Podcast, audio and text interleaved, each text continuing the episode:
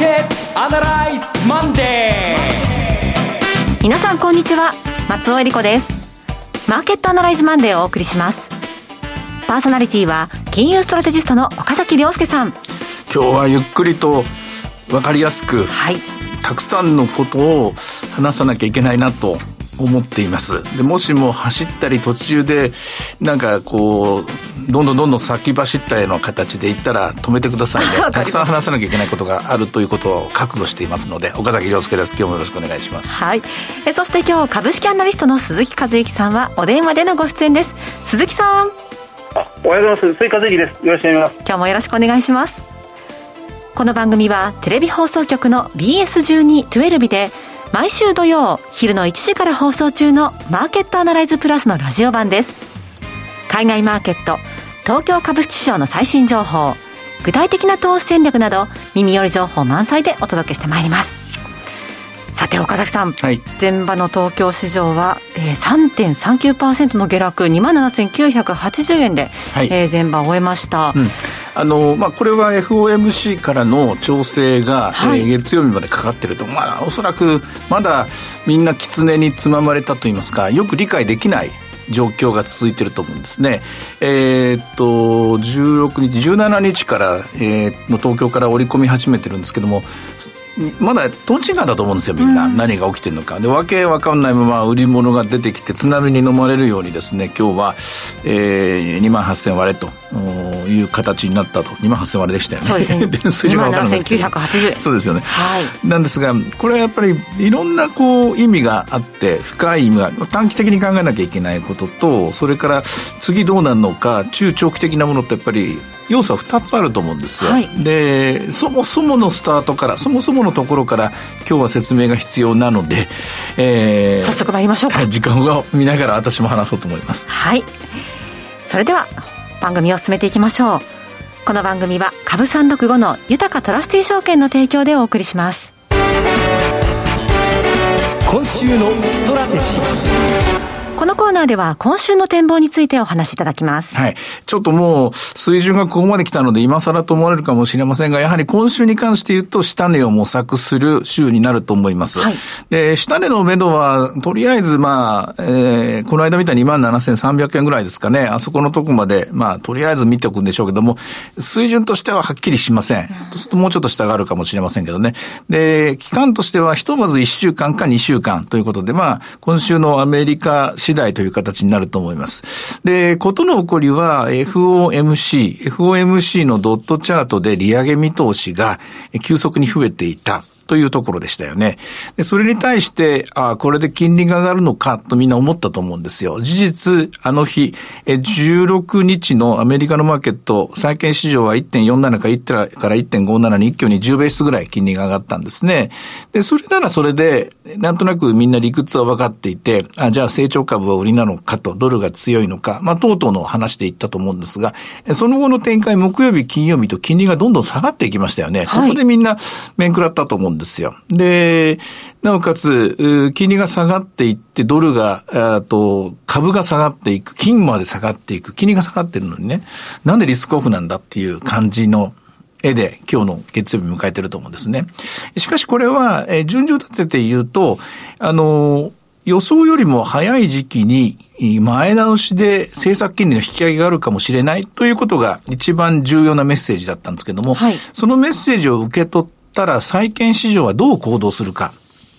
債券市場は、えー、政策金利を引き上げるぞということになると、それを織り込むわけですね。その政策金利の引き上げっていうのは、当日金利の引き上げなんですよ。ということは、短い金利の方がよく上がる。事実、えー、ここ1週間のアメリカの債券市場のチャートをご自身でも引いてもらいたいんですが、10年の利回りは下がっているんですね。だけど5年未満の利回り、正確に言うと7年未満の利回りは、上がってるんですよ。それも短ければ短いほど上がってるんです。でこれはちょうど7年を中心点軸として、えー、イールドカーブと言われているですね、横軸に懸念する、縦軸に金利を外って線を引く。これがイールドカーブなんですけども、このイールドカーブがぐるっと一回転しようと。何度かこう回転しようとしてるようなそういう動きなんですね。で、なんで7年が軸かっていうところ、7年がこれ中心点なんですよ。過重平均の。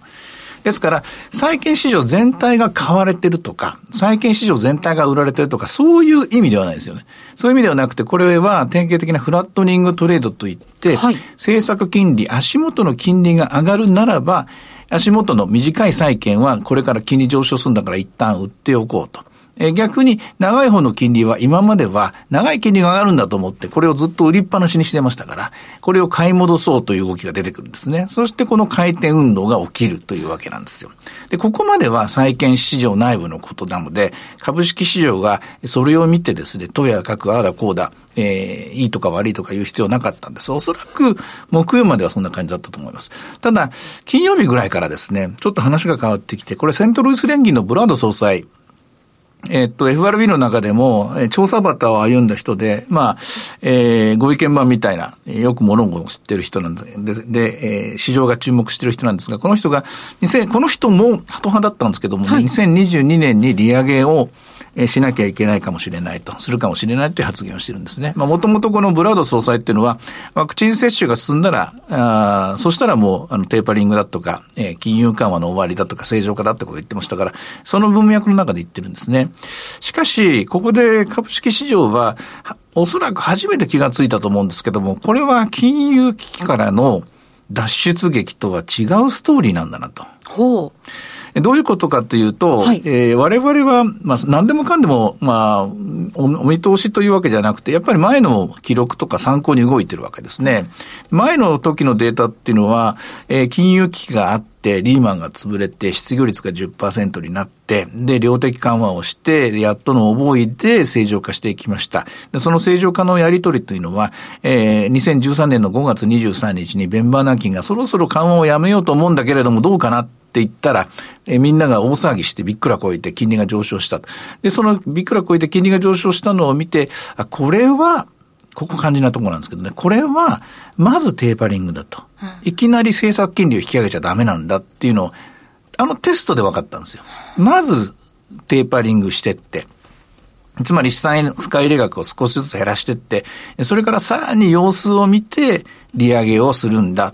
で、その利上げもゆっくりゆっくりだと。実際の利上げはジャネット・イエレン次の議長に託すんですけどね。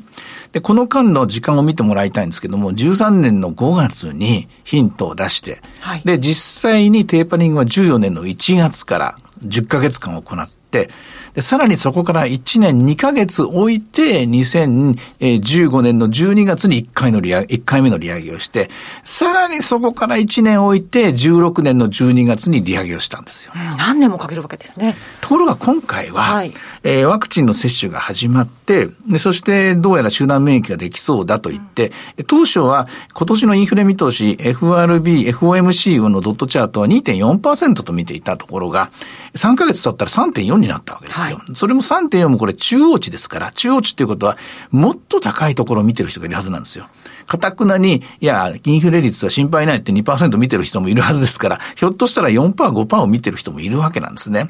で、なおかつ、今回ドットチャートで衝撃的だったのは、半数以上の人がですね、18日13人が2年間で、えー、利上げある、前倒しになるってことを言ってますけども、しかし、えー、ドットチャートよーく分析してみると、5人は未だにゼロなんですね。そうなんですね。で、2人は、えー、確か1.5から1.75のところに置いてるんですよ。つまり、えー、ここから2年間の間に利上げをしないっていう人がいるんだけれども、一方では、えー、5回か6回利上げをするみたいな人もいるわけなんですね。で、しかもこれ時間がどんどん前倒しになってきてるわけです。え次の FOMC になれば、もっとこれが増える可能性も出てくる。これは金融危機からの脱出劇と全く違う展開になってきている。で、先ほども言いましたけども、非常に時間をかけて市場に混乱が起きないようにして、ゆっくりゆっくり資産改良を落として、利上げも1回やって2回目まで時間やってと、それと全然違うぞと、初めて市場は今理解しようとしているところなんです。折しも、お隣のカナダなんかは、一足早くもう政策金利の引き上げ、年内にもするかもしれないというニュースが入ってきて、はい、まあそれぐらい急いでるんですね。まあ、えー、実際にまあ景気がどんどん回復していってますからね。で、これを受けると、これ、カナダとアメリカっていうのは、普通はまあアメリカが先で次がカナダなんですけども、今回の場合はカナダが先でその後アメリカが追っかけてるみたいなんですから、これは政策金利の引き上げが相当早い時期になりそうだと。で、テーパリングも、テーパリング先にするんだったらもう年内にしなきゃいけないって、どんどんどんどん前倒しでやらなきゃいけない。でこれは今までの、えー、ストーリー考えていたシナリオと全く違う形になる。で、その先にあるものは何かというと、あ、その前に言っておきましょう。えっと、さっき言ったフラットニングトレードというのが行われて、長期の金利、はい、今までどんどんどんどんイールドカーブがスティープして、長ければ長いほど金利が上がってたんですけども、それが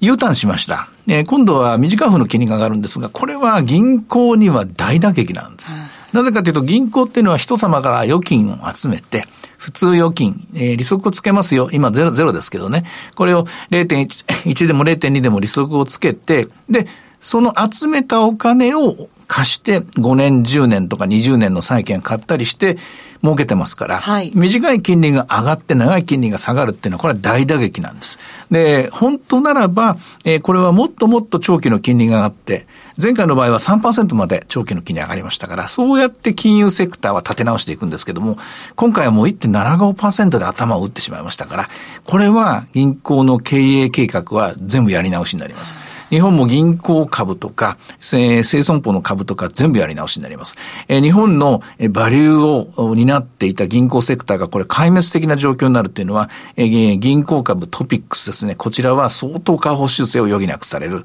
ことになると思います。代わりに、代わりに銀行はじゃあどうやって儲けようかっていうと、これ信用リスクですね。はい、これを取っていきます。で、信用リスクをより厳しめにしていきますから、これはまあ、えー、あの全体の株式市場にネガティブな影響が及ぶんですけども、これは置いといて、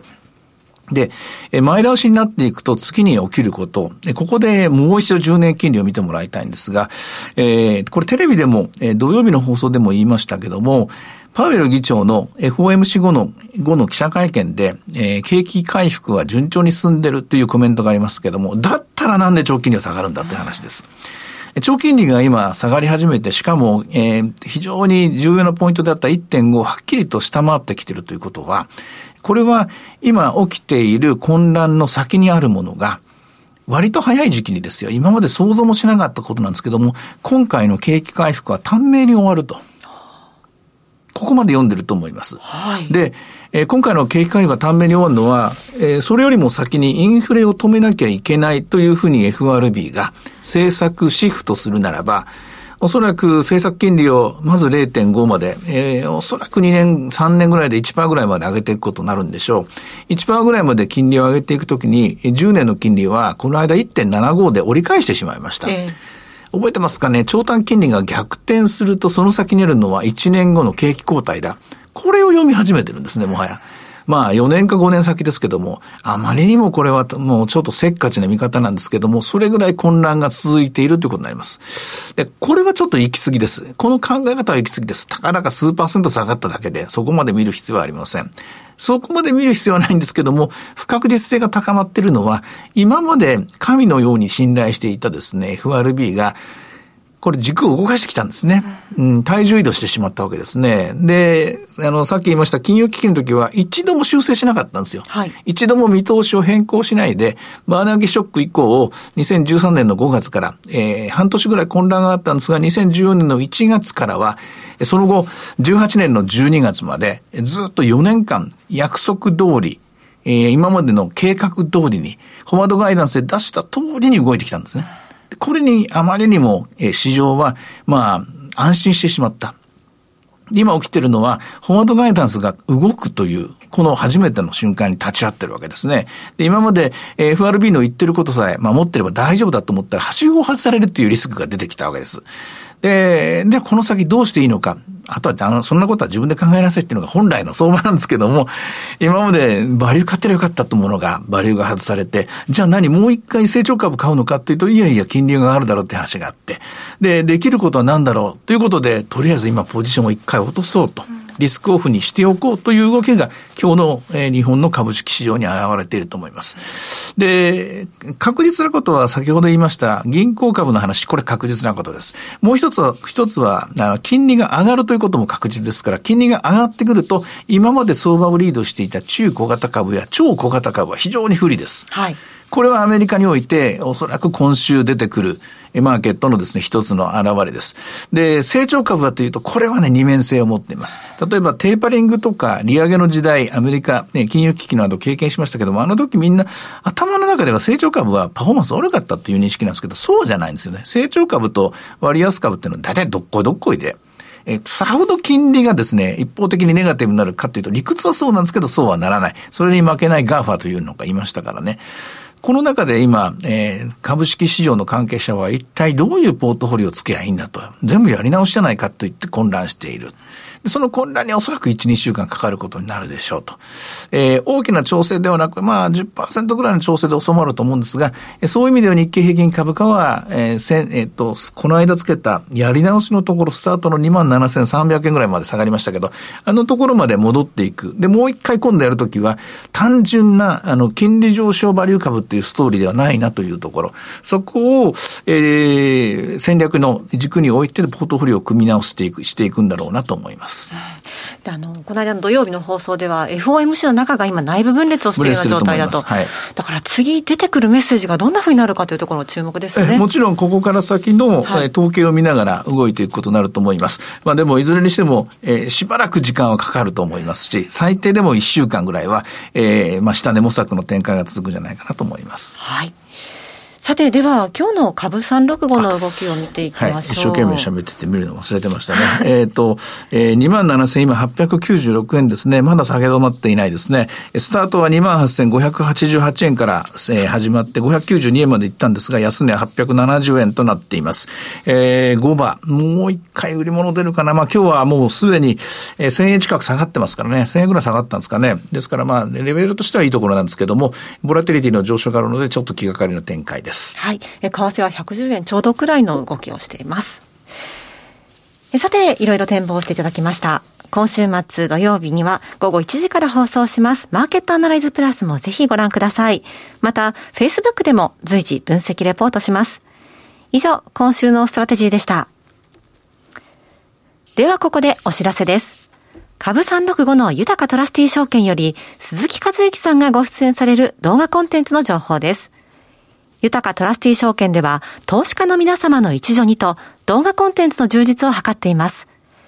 岡崎良介さんやゲストを招いた動画など、充実のラインナップをタイムリーにお届けしています。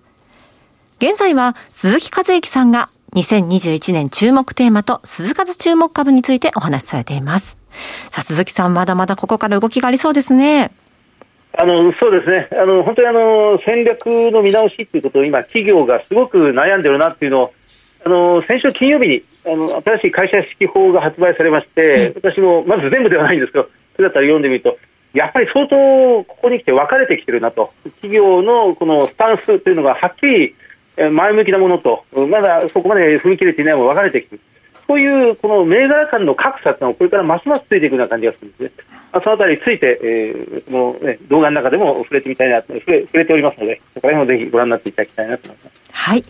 鈴木さんの動画コンテンツをご覧になられたい方は、豊かトラスティ証券のウェブサイトから投資情報の豊かマーケットを開いていただき、ひろこのスペシャリストに聞くの鈴木さんのコンテンツをクリックしてください。またこちらは YouTube からも検索ご覧いただけます。アーカイブも充実していますので、岡崎さんのコンテンツなどもご覧になっていただきまして、アンケートにもぜひお答えいただければと思います。さあ、今すぐ豊かトラスティ証券の YouTube チャンネル、豊か TV を検索。以上、株365の豊かトラスティ証券から動画コンテンツの情報でした。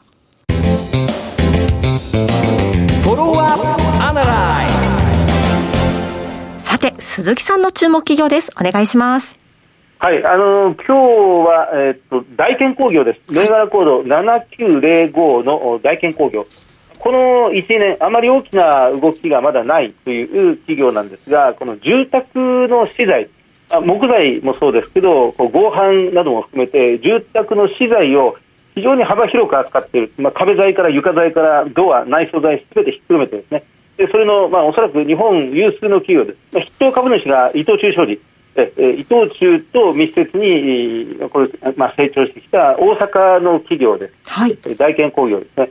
えっと、時価総額が570億円ぐらい、えー、総資産が1700億円、売上が2000億円ぐらい、で、えー、おそらく今期、えーまあ、史上最高利益を更新するということになりそうです。はい、あの5月に発表した決算では、前期21年3月期は売上がマイナス1%でしたが、営業利益がプラスの4.7%、あのコロナ危機の最中にあっても、営業利益88億円で、えーまあ、立派にプラスの利益成長を遂げたという会社今期、まあ、幅でゾーンで出しますが、今期の営業利益